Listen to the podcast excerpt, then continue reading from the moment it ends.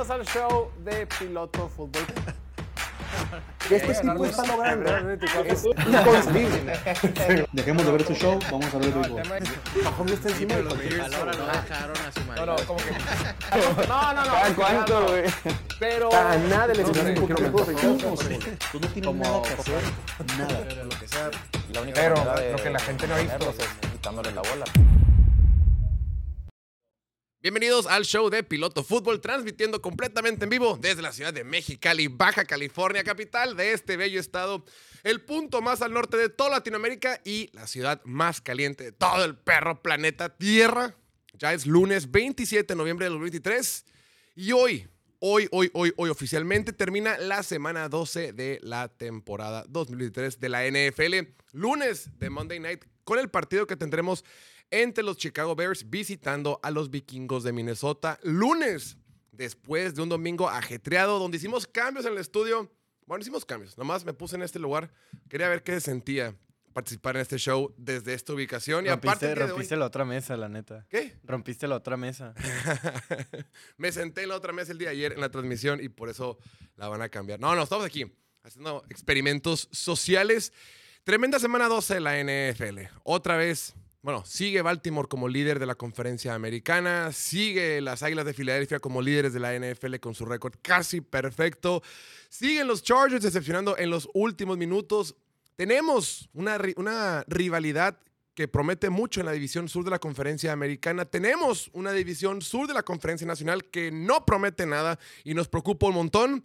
Tenemos mucho de qué hablar el día de hoy. Haremos una pequeña previa del Monday Night que se viene dentro de 75 minutos. Y para todo ello, nos acompaña el día de hoy el arquitecto en potencia, sentado en la esquina con el mejor comportamiento que jamás haya presenciado el hombre. Nos acompaña el futuro arquitecto, el pastorcito, el Ido Shepherd, Diego, el Lordi Diego, bienvenido. Un gusto estar aquí, Jorge. Ya a seis semanas de que se acabe la temporada regular, uy, qué rápido se ha estado pasando.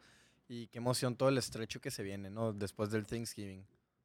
Le hemos comentado, se dice que uno sabe quién es, lo decía Bill Parcells, un legendario head coach de la NFL, decía, háblame después de Thanksgiving y ya sabremos, ya sabré quiénes somos, ya sabremos de qué estamos hechos. Pues ya pasaron 12 semanas de la temporada regular y creo que ya nos dimos cuenta quiénes son los equipos buenos, quiénes son los equipos malos, quiénes van a ser los contendientes.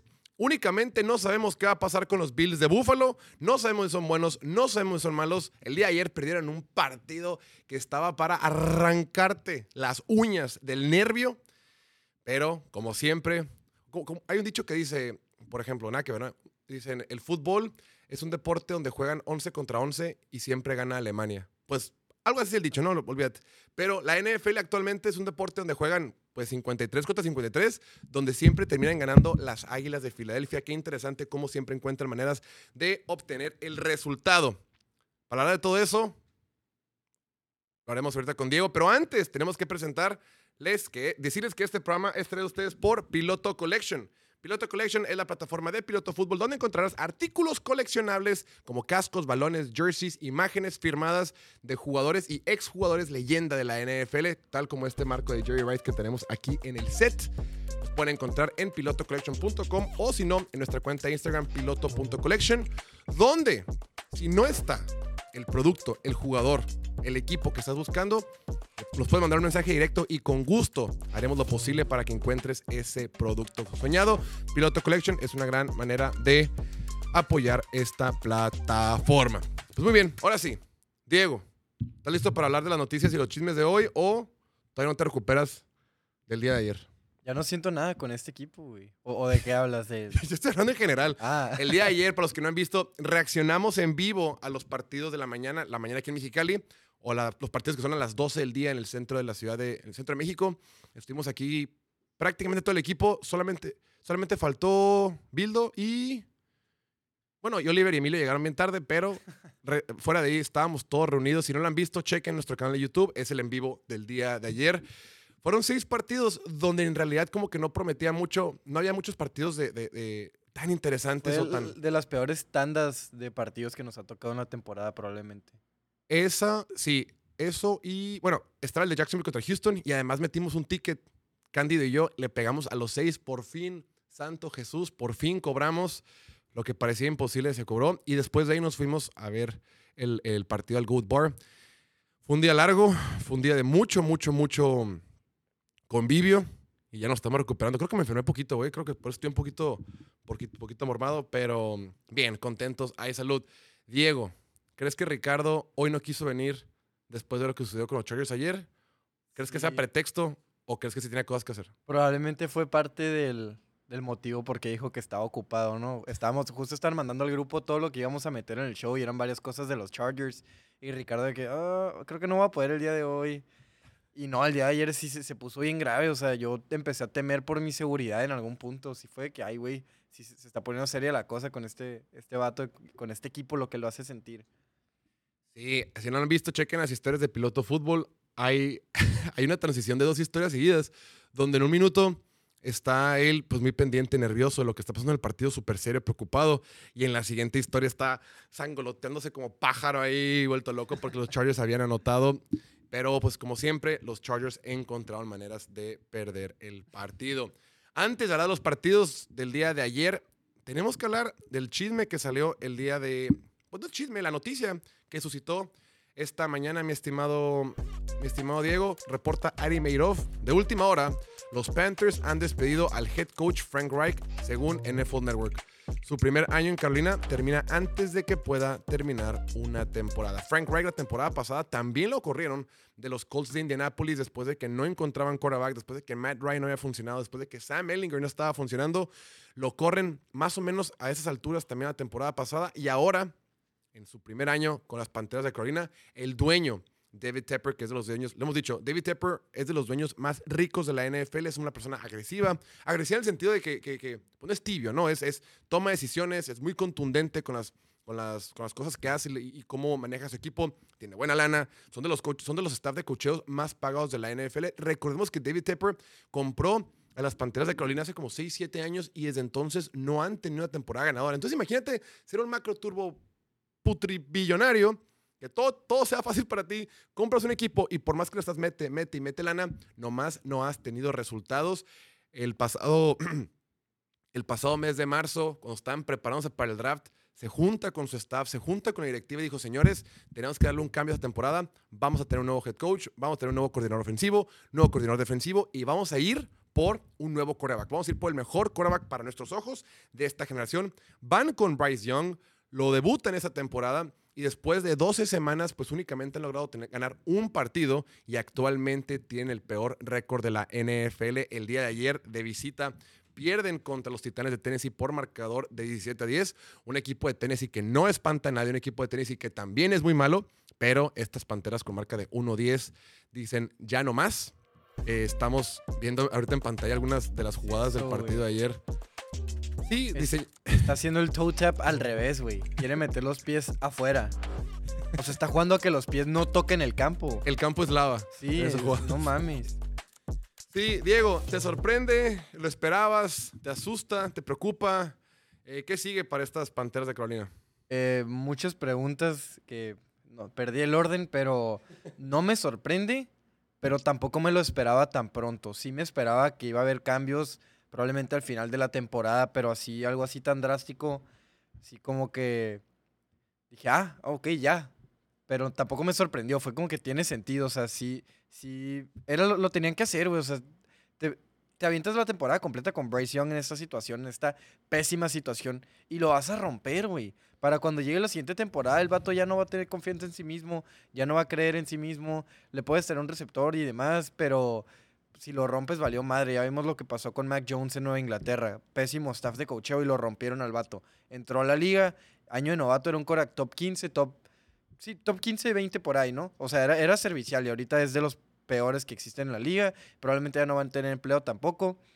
Pero regresando a Bryce Young y a Frank Reich, que no solo corrieron a Frank Reich, también corrieron a Josh McCown, corrieron a Deuce Staley, o sea, coach de corebacks y coach de corredores. Todos los que están en la ofensiva, para afuera. Entonces, Carolina, obviamente, no mames, una victoria y, y súper apenitas y nomás porque era el juego del morbo, el juego de, ah, vamos contra CJ Stroud y tenemos que demostrar que tomamos la decisión Y ganaron correcta. en la última jugada. ¿eh? Es como En la última ganaron. jugada. Un 15-13, que fue probablemente el peor partido de la temporada para Houston. Eh, y pues sí, pues qué bueno que, que ya de una vez, ¿no? Para no romperlo, para desarrollar a tu coreback novato, que pues por todo lo que diste por él, te tienes que casar con él hasta que termine su contrato de novato, ¿no? Y tienes que intentar desarrollarlo, hacer todo lo posible. Y con Frank Reich, que lo corrieron. ¿Cuándo habíamos visto un güey que lo corran do- en dos temporadas consecutivas a media temporada como head coach, güey? Y la neta no es malo, güey. O sea, no, yo no creo que Pues, sea mal head coach. Pues y- tal vez no es mal head coach, pero es malo armando equipos, ¿sabes? Pon- se pone en situaciones poco favorables para su ofensiva más que nada. Está raro porque en, en Indianapolis nunca tuvo un coreback. O sea, siempre tuvo parches, siempre tuvo corebacks puentes. Por tuvo- eso, o sea, ¿por qué estás nomás parchando? Muchas veces, pues también con Jim Irsay, el, el dueño de los Colts, también es un dueño muy agresivo, que se mete mucho, que siempre quiere tener la palabra, que está involucrado en el equipo, que, que, que, que muchas cosas pasan por sus huevos. Entonces creo que tuvo la suerte o mala suerte de estar en dos situaciones muy similares donde el dueño dijo, no va más. Recordemos que en Indianapolis, Jim Irsay, el dueño, decide meter a, Jeff Saturday como head coach interino. Jeff Saturday estaba de comentarista en ESPN, pero como era su compa, como lo conocía porque era exjugador en, en Indianapolis, dijo, oye, vente tú, ponte tú y tú sálvanos de aquí. Claro que fue un error garrafal. El experimento naturalmente no terminó funcionando. Pero, y aquí pasa algo muy similar. Se dice que en realidad, a ver, la carrera de Frank Reich siempre se ha caracterizado por tener quarterbacks altos eh, que, ma- que manejan desde la bolsa de protección, físicos fuertes como este. El quarterback prototipo, cuando uno piensa en un quarterback de la NFL en general, el típico quarterback que te imaginas es el tipo de quarterback que le más le gusta a Frank Reich. Y en este pasado draft, la opción más asemejada a eso, que se ase- asemejaba más a eso, perdón, era CJ Stroud. Dicen que tomaron a Bryce Young porque el dueño, Dueño. no quería.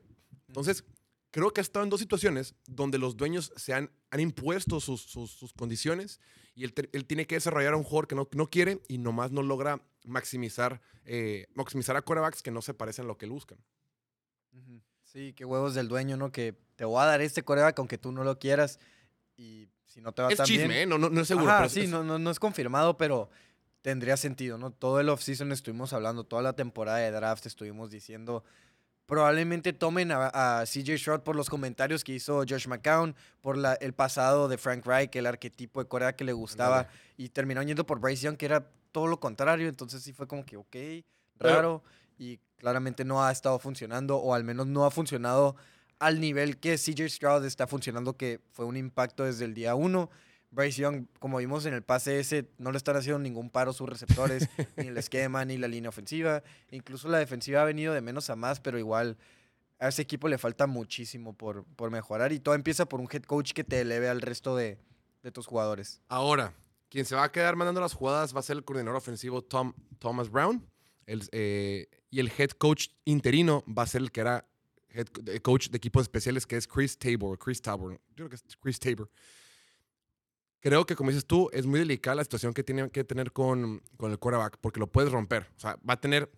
Probablemente Thomas Brown no será el coordinador ofensivo el próximo año. Entonces, prácticamente va a tener en sus primeras dos temporadas a tres, mínimo tres coordinadores diferentes eh, de los cuales aprender en la liga. Y creo que pues tanto cambio nunca es en beneficio de un quarterback que va entrando a la NFL. Pues muy bien. Hoy, estimado Diego, hablando de cosas más positivas, bueno, vamos a ser más positivas. en una hora, en 65 minutos, va a arrancar el último partido de la semana 12 de la NFL en el Monday Night, que será duelo divisional de la Norte de la Nacional, donde los Osos de Chicago visitarán al equipo de los Vikingos de Minnesota, un equipo de Chicago que tiene marca de 3 ganados y 8 perdidos, mientras que los Vikings tienen su marca de 6 ganados y 5 perdidos. Los Vikings en casa, con el nuevo quarterback que tienen eh, mandando la ofensiva, Josh Dobbs, y su marca de 2 ganados y 1 perdido, son favoritos para ganar este encuentro como locales. Creo que es el duelo de dos quarterbacks que están peleando por tener chamba en 2023. Mínimo chamba como titular, ¿no? De un lado sabemos lo que ha pasado con Justin Fields, es un quarterback que tiene mucho talento, pero que todo pinta para que este equipo, el próximo, perdón, perdón, diría Lolita Yala, ya se fue.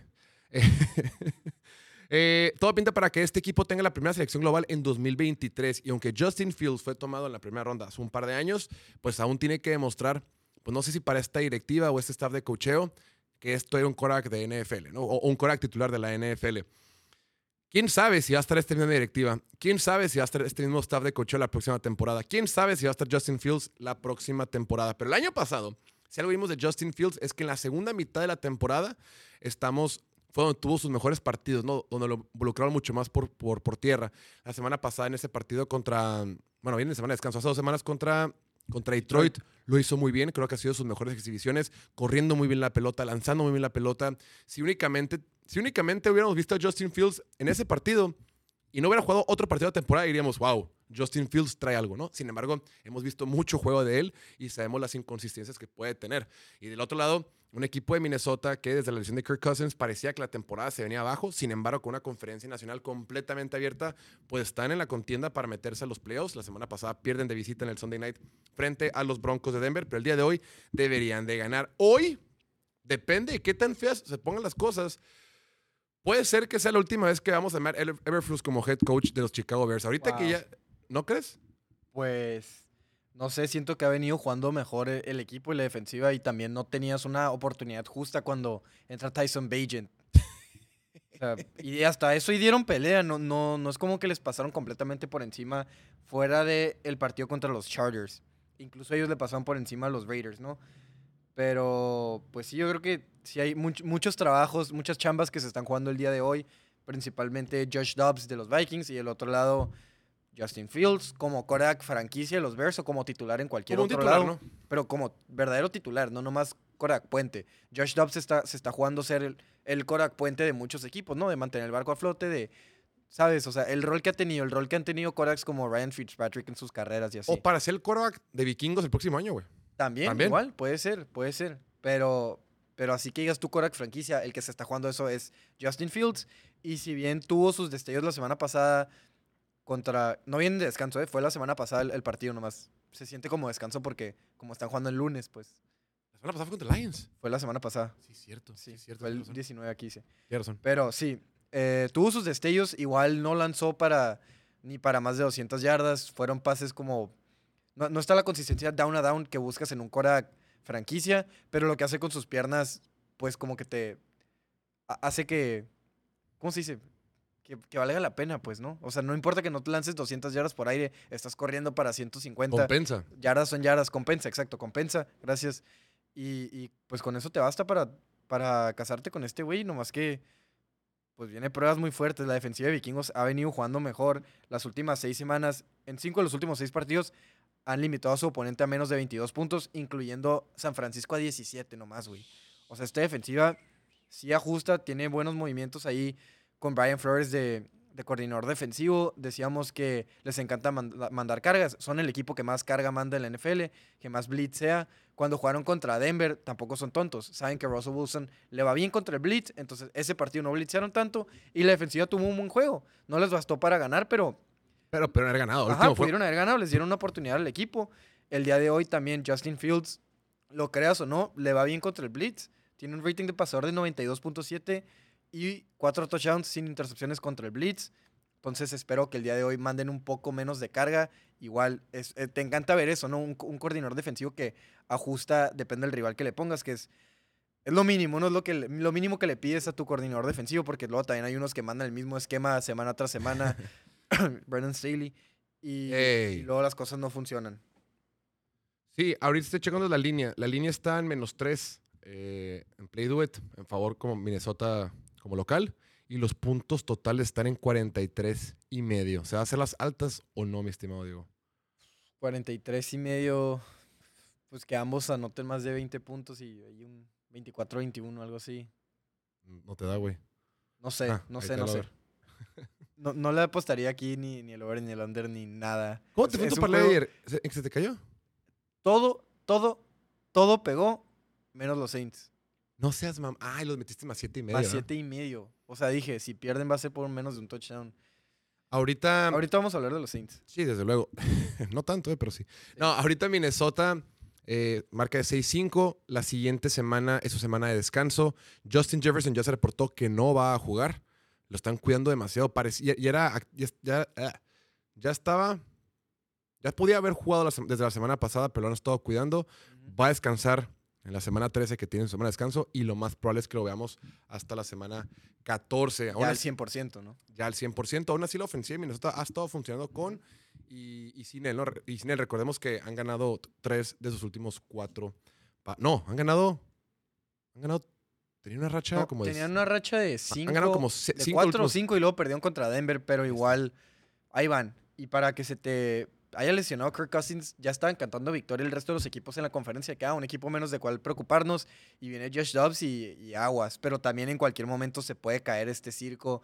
Josh Dobbs empezó muy bien igual con Arizona y mientras le dieron más confianza, más menos improvisación, nomás como que apegarte al game plan y a las jugadas que vamos a mandar y demás, pues la cosa se cayó. Entonces, en cualquier semana puede pasar esto aquí igual en Minnesota. Esperemos que no, porque la liga es mejor cuando hay corebacks competitivos. Nadie quiere ver corebacks como Zach Wilson Ey, ey, ey. o, o Josh Dobbs en sus últimas semanas con Arizona. Así que esperemos cosas buenas La, el día de hoy. la neta, eso que dices es, es- es cierto, ¿eh? Porque Josh Dobbs cuando empezó la temporada, pues recordemos que tuvo partidos súper cerrados, le gana a Dallas en casa en la semana 3, Josh Dobbs jugando muy bien y se fueron desinflando hasta que dijeron, ¿sabes qué, papito? Ya te vas, ya vete a la banca, preferimos quedarnos con el novato y además ya regresó en Arizona Kyler Murray. Pues tremendo partido, creo que es un partido muy, muy entretenido. Siempre los partidos de Minnesota son bien divertidos, entonces más en casa, más con un buen quarterback. Vamos a ver qué sucede. Y hablando de cosas que han sucedido divertidas, el día de ayer, Trevor Lawrence y los Jaguares de Jacksonville ganaron. Ganaron a domicilio, duelo divisional contra los Tejanos de Houston. Trevor Lawrence lanzó para la segunda mayor cantidad de yardas que ha lanzado como profesional. Su récord era de 368 yardas. El día de ayer completó 364. Un partido divertidísimo. Un partido donde terminaron ganando por marcador de 24-21. Un partido que empieza ganando Jacksonville, que empieza dominando Jacksonville, que empieza lento por su parte el equipo de Houston y poco a poco va entrando en calor. Otra vez tuvimos un- una exhibición buenísima de parte de CJ Stroud. CJ Stroud lanzó para más de 300 yardas por cuarta ocasión consecutiva. Esto es récord en la NFL. El tipo sigue jugando muy bien. Eh, estamos viendo aquí CJ Stroud, la, la relación que ha tenido con, con Tank Dell, otro, receptor no- bueno, otro jugador novato que receptor, es impresionante. Están jugando como un par de veteranos. Tank Dell, por su parte, terminó con 50 yardas, 5 recepciones y un touchdown. El que tuvo más recepciones del parte de Houston fue Nico Collins con 104 y también tuvo su touchdown. Estamos viendo aquí en pantalla el tweet que dice: Locura, los árbitros de la NFL costaron una victoria a los Houston Texans. Hoy, esta es una atrapada clara de Tank Dell. A mí no se me hizo tan clara, güey. Sí, creo que ese- esa imagen, no sé si está alterada o es justo en cuanto tocó las manos, pero cuando pasaron la repetición, a mí se me hizo muy claro que... Aquí le dimos como tres veces, güey. Sí, sí, varias veces en cámara lenta, desde distintos ángulos, y el pie estaba fuera, güey. O sea, cuando tenía posesión. El pie estaba tocando lo blanco, y de igual manera, en todo el partido hubo castigos cuestionables o no castigos. En toda o la sea, semana. Cosas que no marcaron, sí, o sea, el- el- los oficiales han estado pésimos en general. No siento que en realidad favorezcan a ningún equipo. Y si lo llegan a hacer, a final de cuentas se le regresa, ¿no? O sea, hay malos castigos por aquí, malos por allá, y te afecta y te, te- para bien y para mal, pues, ¿no? Sí, de- del otro lado. Todo se equilibra al final. la verdad es que lo, lo más emocionante de todo esto es que, digo, más allá de que, de que Jacksonville ya se empieza a separar en la división, ahorita Jacksonville tiene marca de 8-3, mientras que Houston tiene marca de 6-5, ya son dos juegos de, ventaja, quedando seis semanas para que termine la temporada regular. Pues ya, ya, ya llevan, ya llevan la, la delantera y probablemente Jacksonville termine afianzando ese título divisional. Pero lo más emocionante que vemos aquí es que la neta la división sur de la Conferencia Nacional americana, perdón, ya va a ser bien divertida, güey. O sea, si siempre tenemos este, este duelo dos veces al año y súmale que viene Anthony Richardson y súmale que, Will Davis ha demostrado cosas prometedoras en algunas instancias de lo que lleva como titular, creo que la división sur de la, del americano por fin va a ser una, una división muy, muy divertida y creo que, por otro lado, Jacksonville que no había estado jugando tan bien, que había sido muy inconsistente. Vimos, repito, la segunda mejor actuación en yardas totales que ha tenido Trey Lawrence como profesional. Él entró a la NFL en 2021. Y esta combinación que ha tenido con Calvin Ridley, que estaba un poquito lenta al principio, aquí, aquí mientras estaba viendo el partido aquí en el estudio, decíamos, ¿por qué no busquen a Calvin Ridley? Pues, si te escucharon, No atrapó un pase hasta la segunda mitad. terminó con 89 yardas, un touchdown, incluyendo esa muy larga que fue de, de, de 45, 45 yardas. El día de ayer no apareció el juego terrestre por parte de... De, De ninguno de los dos. de Jacksonville, de ninguno de los dos. Pero hablando de, Jacksonville, que Travis Etienne había estado teniendo una buena temporada, pues promedió 2.8 yardas por acarreo. Únicamente tuvo esa corrida larga de 20 yardas fuera de ahí. Lo estuvieron deteniendo atrás de la línea de scrimmage. Eh, vimos muchas situaciones en las que Jacksonville estaba en tercer y largo, segundo y largo, y fue, fue en gran parte Trevor Lawrence y la buena actuación que tuvo el de ayer, con todo y que tuvo por ahí la intercepción, lo hizo bien en terceras la, oportunidades. la intercepción también a- hablando de malos castigos, que aquí dicen, ah, a Jackson le marcaron unos, unas in- interferencias de pase a favor de ellos que no eran. Igual en la intercepción, siento que sí estaban jalando y esa madre era, pues era castigo, o sea, tal vez no la completaba, pero se anula la intercepción y te cambia el partido. Por eso digo que los oficiales han estado pésimos, pero para bien y para mal, en, realidad no, no favorecen a ningún equipo. Así es, pero sí, repito, o sea, como que Trey Lawrence creo que tú ha tenido sus mejores partidos.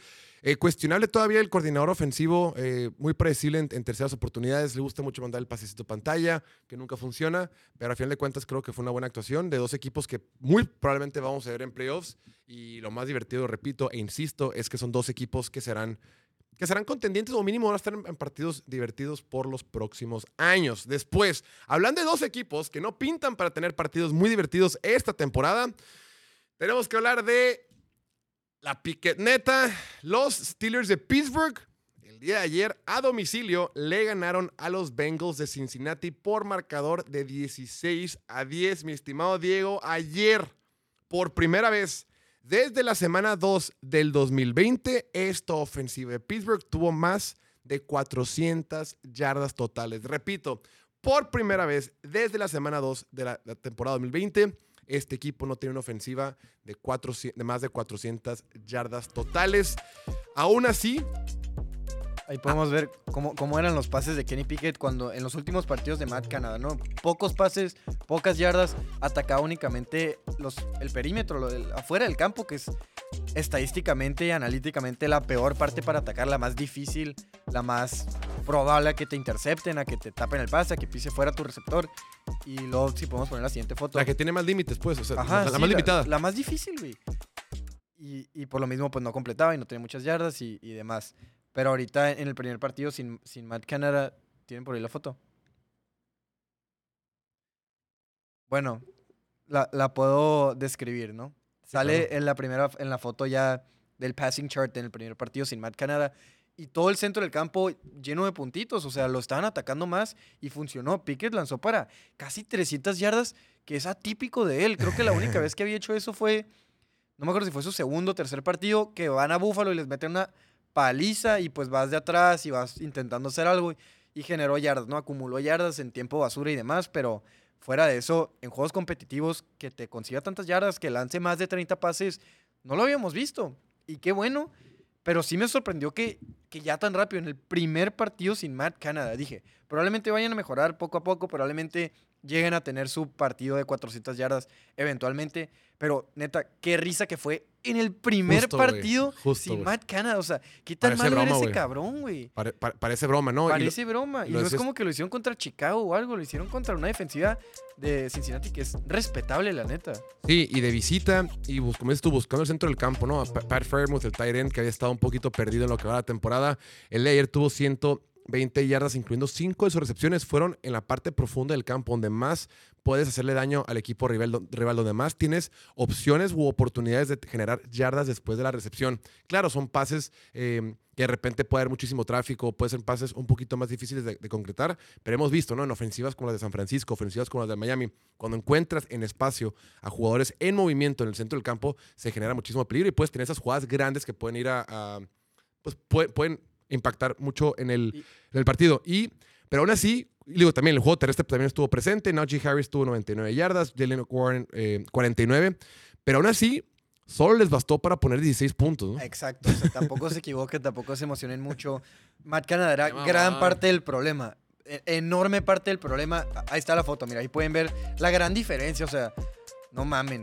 Completó pases en el centro del campo, en el exterior profundo también. Eh, gran parte de eso también fue que involucraron más a. Bueno, regresó Pat, Pat Fryermuth Sí. y lo pudieron involucrar de manera inmediata. Pero también no veo ningún puntito azul, güey. No han anotado. Pi- Pickett lleva que como seis juegos sin anotar.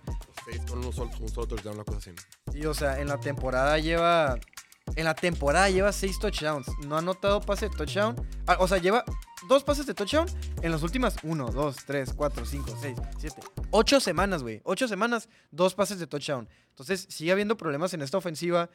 Siguen dejando mucho de ver, pero igual les basta para ganar. Y, pues por el momento es lo, único que importa, ¿no? Ya corriste a Matt Canada, tienes la esperanza de que puedes mejorar, de que entrando a playoff la ofensiva se puede ver un poco más respetable y digna de, de competir contra los buenos equipos que, que se van a meter a los playoffs. ¿Y sabes quién se mete a los playoffs? Pittsburgh. Pittsburgh se mete a los playoffs. Ahí está el calendario, mi estimado Diego. Sigue Arizona, Patriotas, Indianapolis, Cincinnati otra vez, Seattle. Y en la última semana, Baltimore. Probablemente en la semana 18, Baltimore ya tenga algo afianzado y ya ni siquiera importa. O sea, tiene.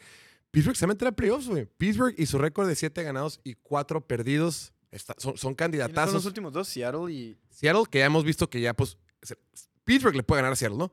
Y Baltimore en semana 18 puede que ni siquiera importe ese partido, o en una de esas, güey. Hasta termine definiendo quién gana la pinche división, cabrón. En una de esas, ¿sabes qué va a pasar, güey? ¿Qué? Van a perder contra Arizona, Patriotas, Colts y Cincinnati y le van a ganar a Seattle y a Baltimore, güey. Sería lo más Steeler del mundo. Neta, sería lo más Steeler del mundo, no me sorprendería. Pero igual creo que van a encontrar la manera de meterse a los playoffs. Y ya estando en los playoffs, cualquier cosa puede pasar. Sí, también siguen, Sí, ten- Matt Canadá, claro. también siguen teniendo problemas en zona roja. Se fueron uno de cuatro a la hora de, de- de anotar. De las cosas positivas, me mandaron por ahí una foto de los stats que ha tenido el, el, cor- el corner novato Joey Porter cuando ha estado jugando contra receptores número uno, ¿no? Contra Puka Nakua, Davante Adams, Calvin Ridley, Johnny Hopkins y Jamar Chase.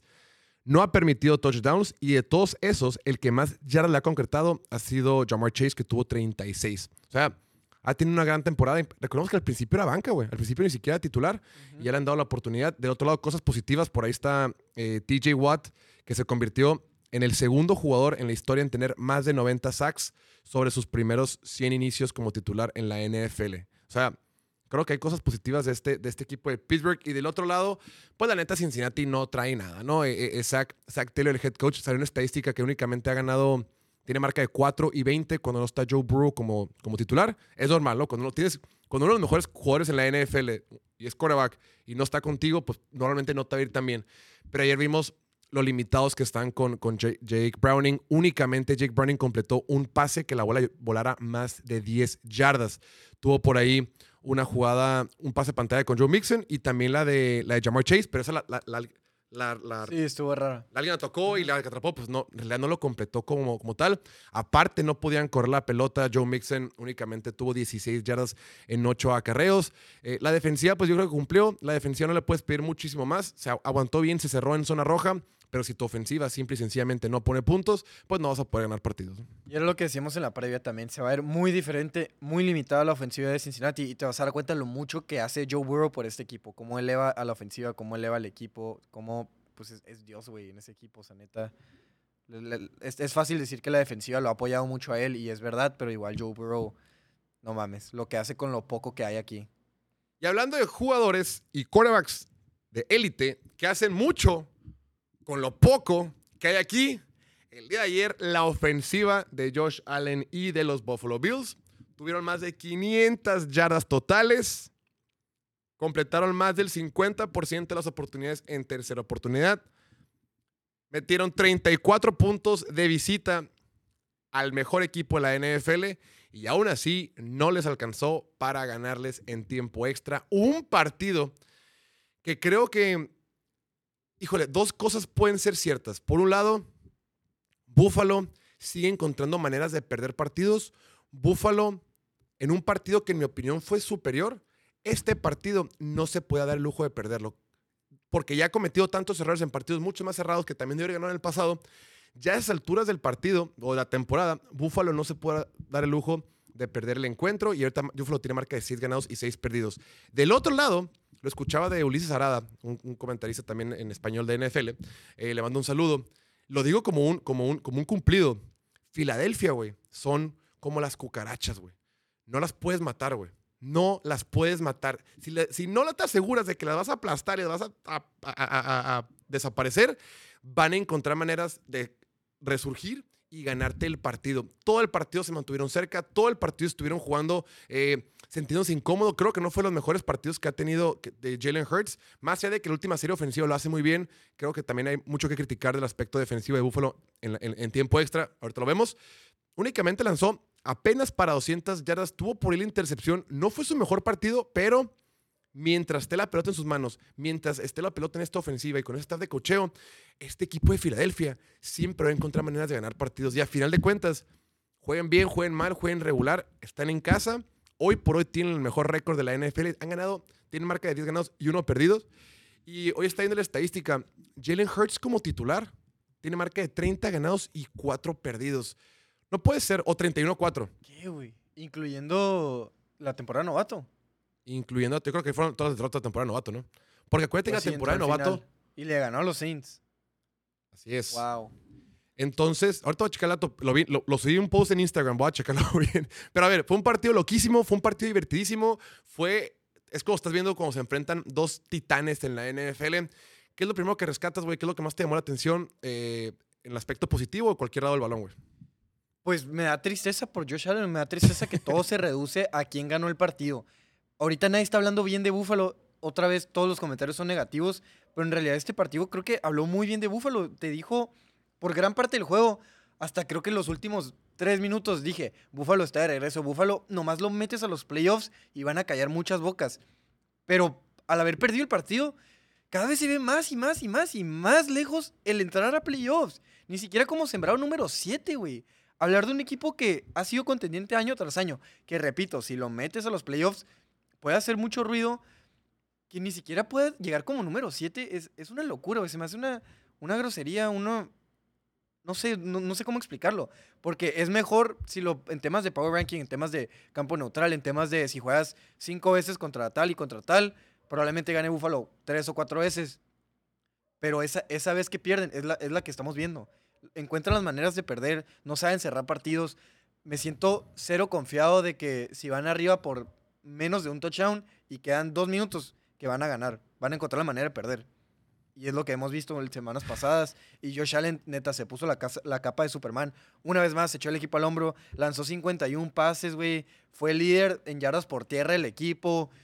Tuvo esa intercepción y nomás por eso no puedo decir que fue perfecto, pero fue excelente. Tuvo ese error pendejo, la intercepción, que no falla, que sí, tiene un pedo de intercepciones, que lleva como ocho semanas consecutivas con una intercepción, con al menos una intercepción, pero igual, o sea, hay muchos corebacks que pueden lanzar hasta dos intercepciones y se les perdona porque el resto del equipo los apoya, pero aquí Josh Allen con tener una intercepción no perdona. Me recuerda también a Justin Herbert, que igual también, pobrecito, son dos corebacks súper talentosos, súper de élite, la neta. O sea, ya quisiera yo tenerlos en mi equipo, ya quisiera yo que fueran la cara de mi franquicia.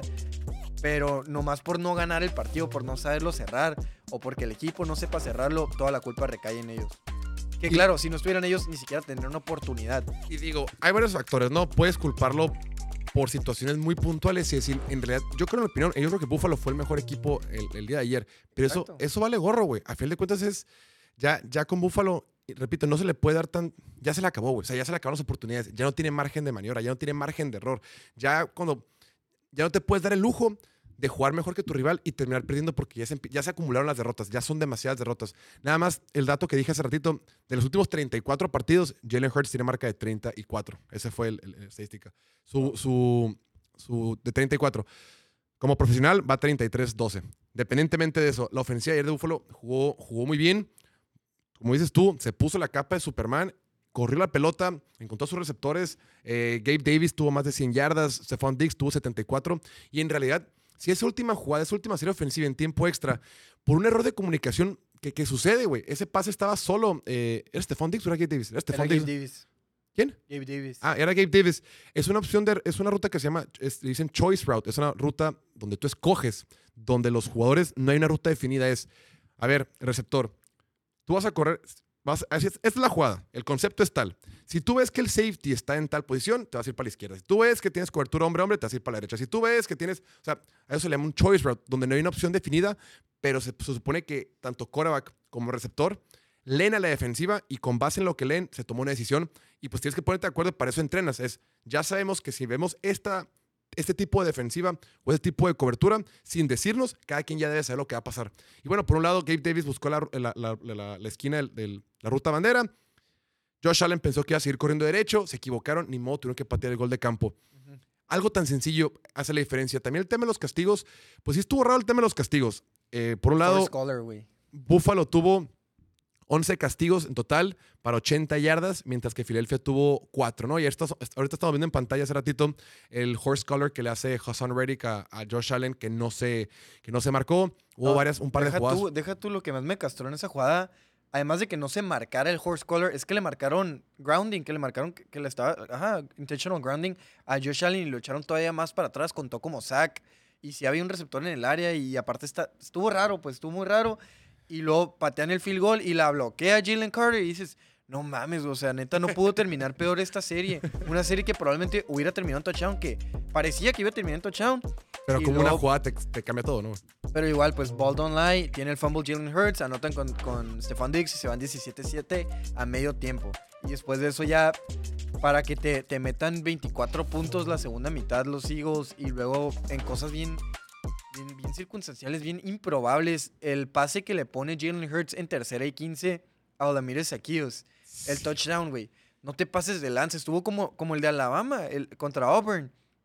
O sea, así nomás de que fuck it, a ver qué pasa.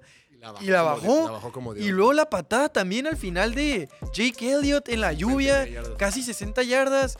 No te pases de lanza, güey. Eso voy. Sí, de acuerdo. O sea, eh, durante gran parte era favorito de haber ganado Buffalo.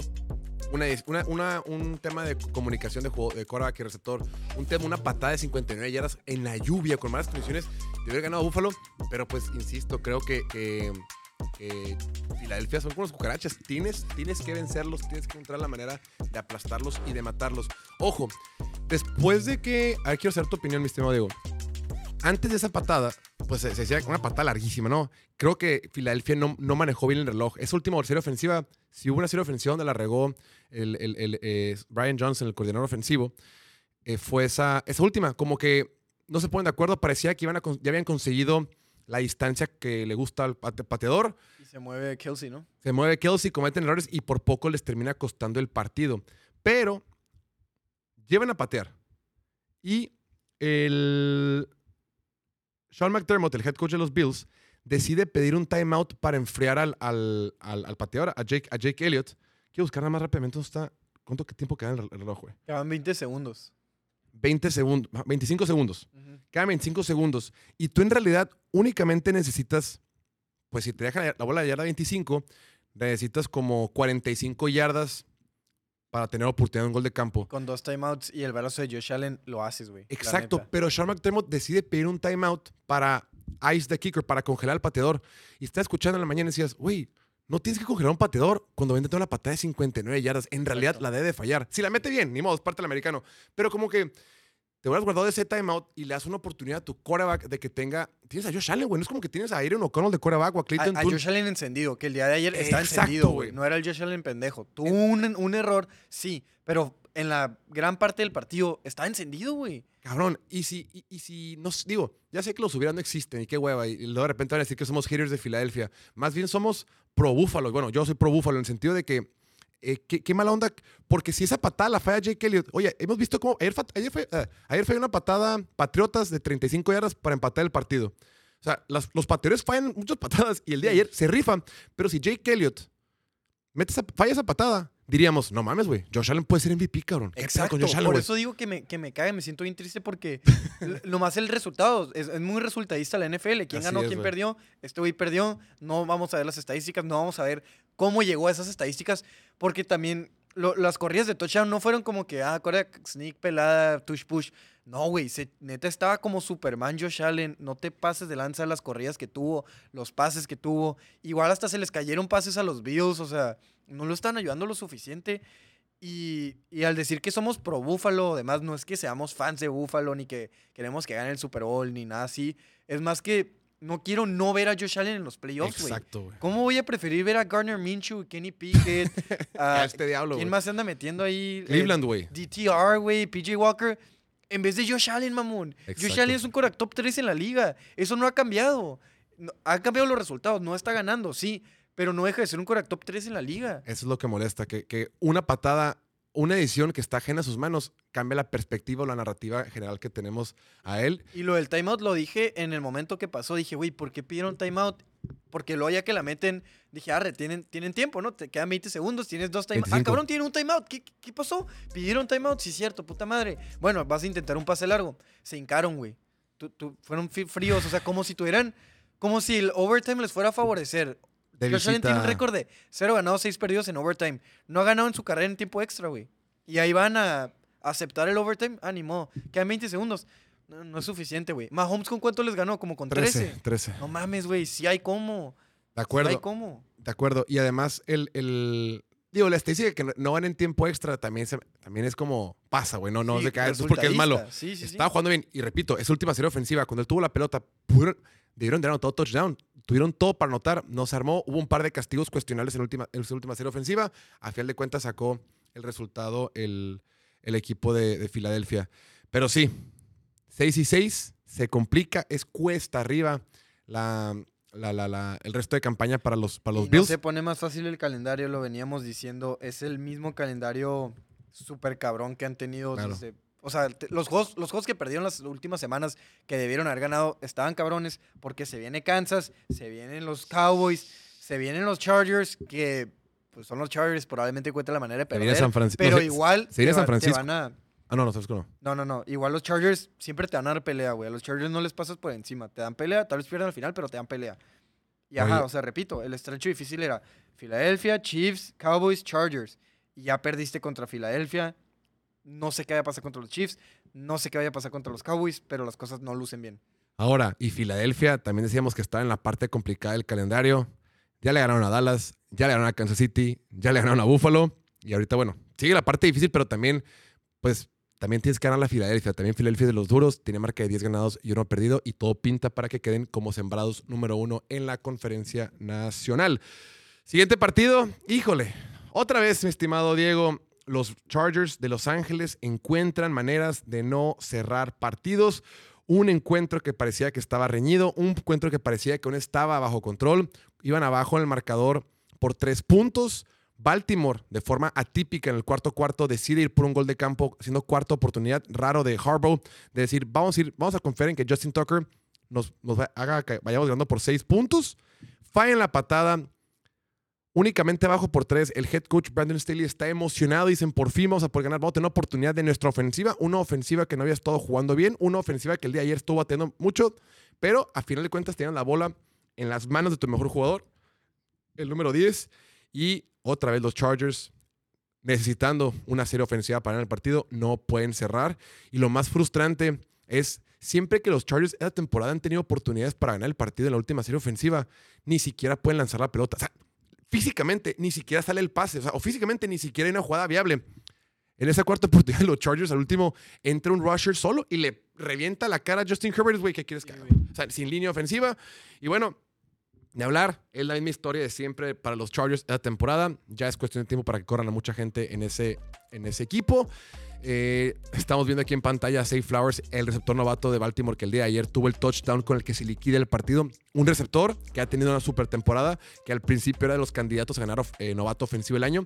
Un receptor que pudo haber sido los Chargers, pero los Chargers optaron por tomar a Quentin Johnston. No les ha, no les ha funcionado. Baltimore, actualmente los Ravens tienen el mejor récord de la conferencia americana. Tienen marca de 9 ganados, 3 perdidos. Se van a ir a su semana de descanso. Lamar Jackson se ha convertido en el cuarto quarterback en la historia en rebasar las 5.000 yardas terrestres.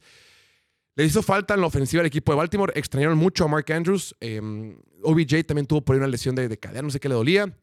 Aún así, sacaron el resultado, van a semana de descanso, son el rival a vencer esta temporada en el calendario de la americana y todo pinta bien dentro de lo que cabe para Baltimore y para los Chargers, pues, pues ya, ¿no? Pues ya, güey, ya, o sea, no sé si correr a mucha gente, pero todos sabemos a quién debería correr, ¿Quién ¿no? va a ser el primero, no? ¿Por quién empieza? Sí, y es el head coach Brandon Staley, que le decía a Ricardo ayer, pues ya, güey, ya de una vez, pero me dice, pues no, o sea, hoy jugó bien la defensiva, no lo puedes correr. Después, sí. sí, o sea, y sí jugó bien, pero güey.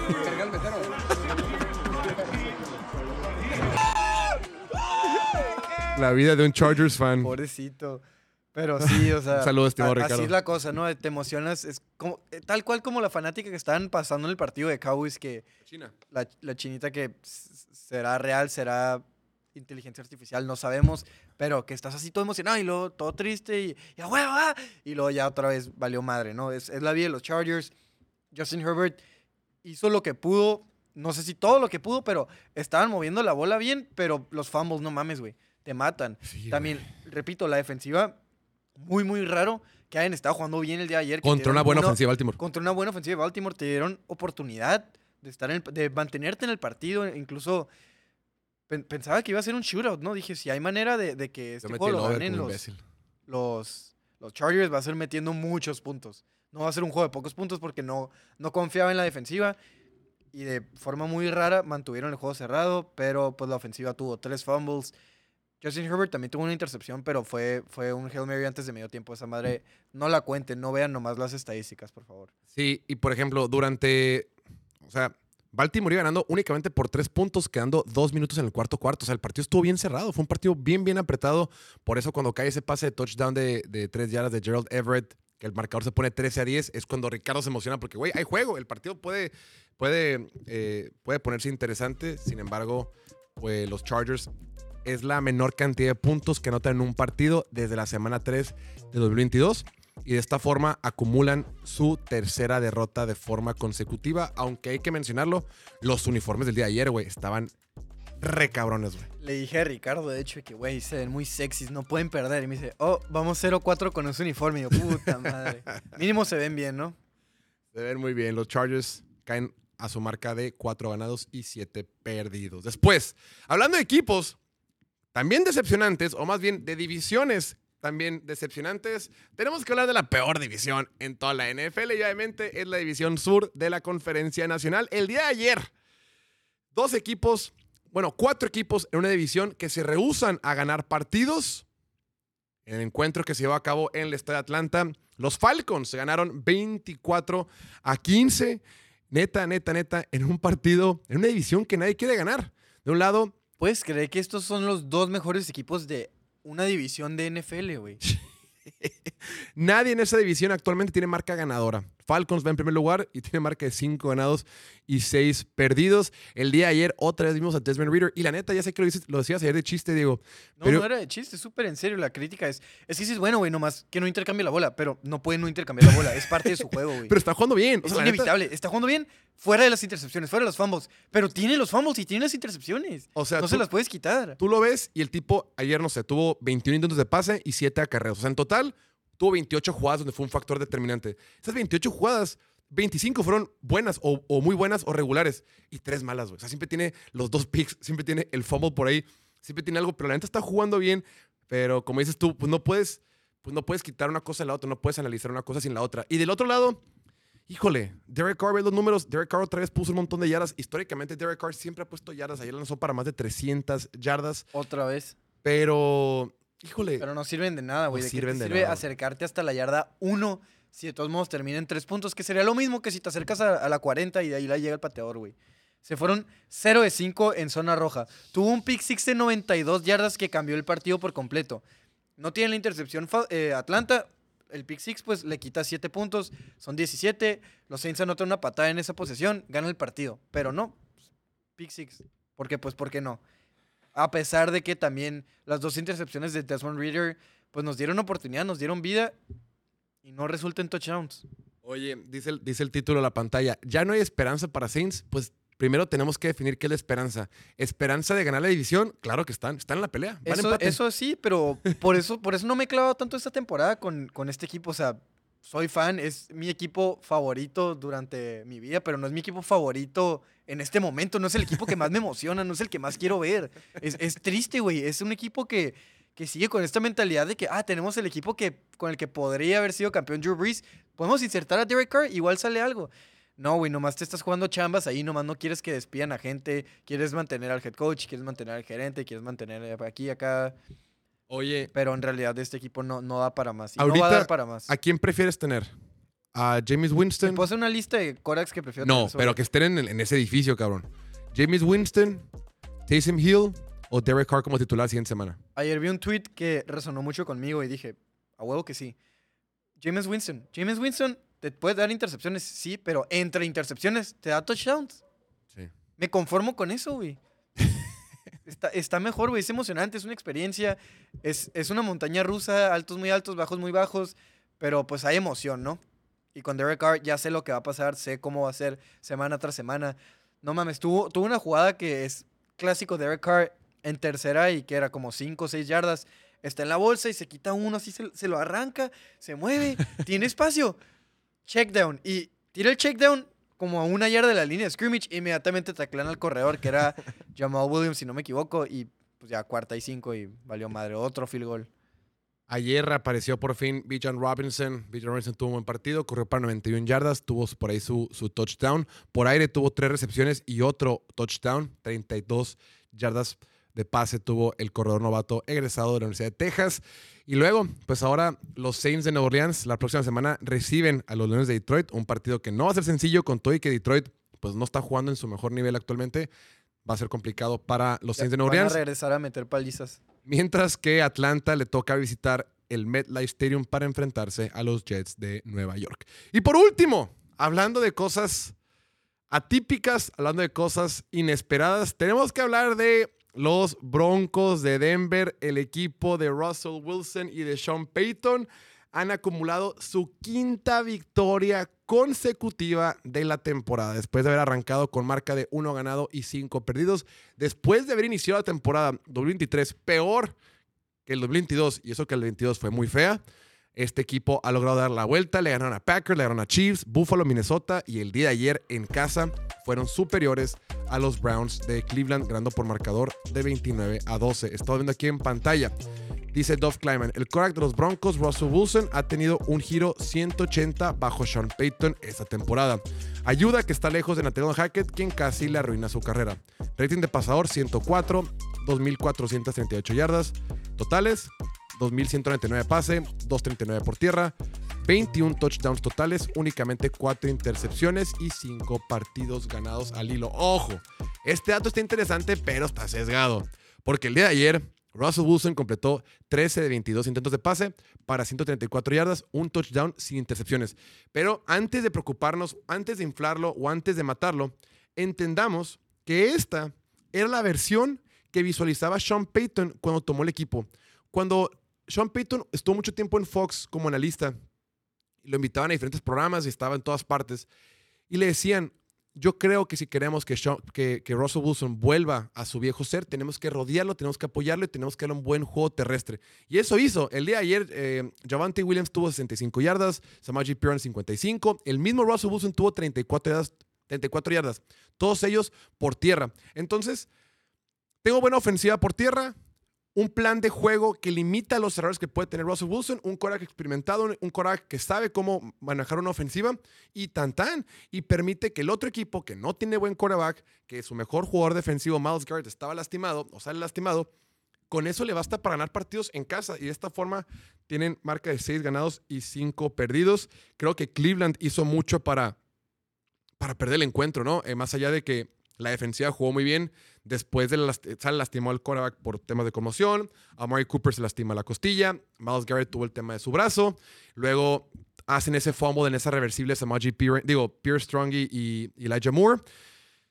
Como que, aunque Denver fue superior todo el partido, Cleveland no hizo nada por mantenerlo cerrado con todo y que la defensiva jugó bien.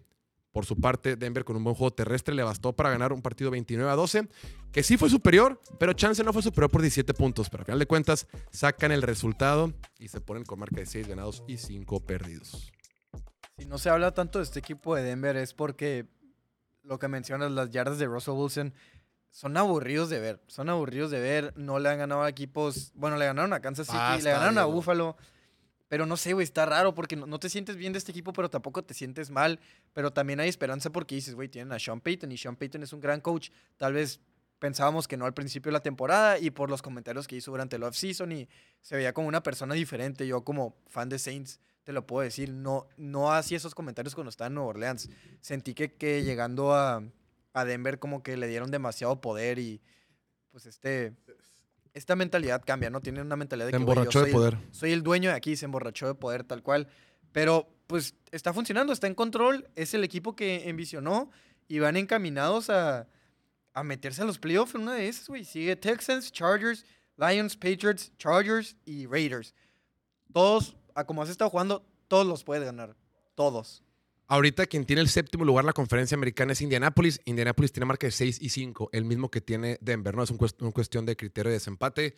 Pues sí, en una de esas, el equipo de Broncos se puede terminar metiendo los Pero playoffs. también todos los puede perder. O sea, Claro. lo que sí te aseguro que todos estos van a ser juegos cerrados. Sí. No les van a meter una- un 70-20 otra vez. Esa madre quedó súper en el pasado y se me hace impresionante y se me hace un verdadero testamento a lo que es el buen coacheo, tanto en ofensiva como en defensiva. El ajustar, el cambiar cosas, en cortar jugadores que no te sirven de nada, que nomás estorban, que son, son un cáncer para el vestidor y demás. Y cambiar al equipo de, en una cuestión de 6-7 semanas. Es un equipo completamente diferente. Mucho mérito. Y, y- y creo que mucho mérito también al coordinador defensivo Vance Joseph, que después de que te humillaran con 70 puntos, la defensiva ha dado un giro de 180 grados. Diego, como siempre, gracias por, por apoyarnos el día de hoy. Mi nombre es Jorge Torres y en nombre de toda la producción de Alan, Noel, Viri y Julián. Nos retiramos. Vamos a ir a ver el Monday Night y nos vemos mañana en 23 horas. Cuídense mucho, que tengan excelente lunes. Bye, bye. Vámonos.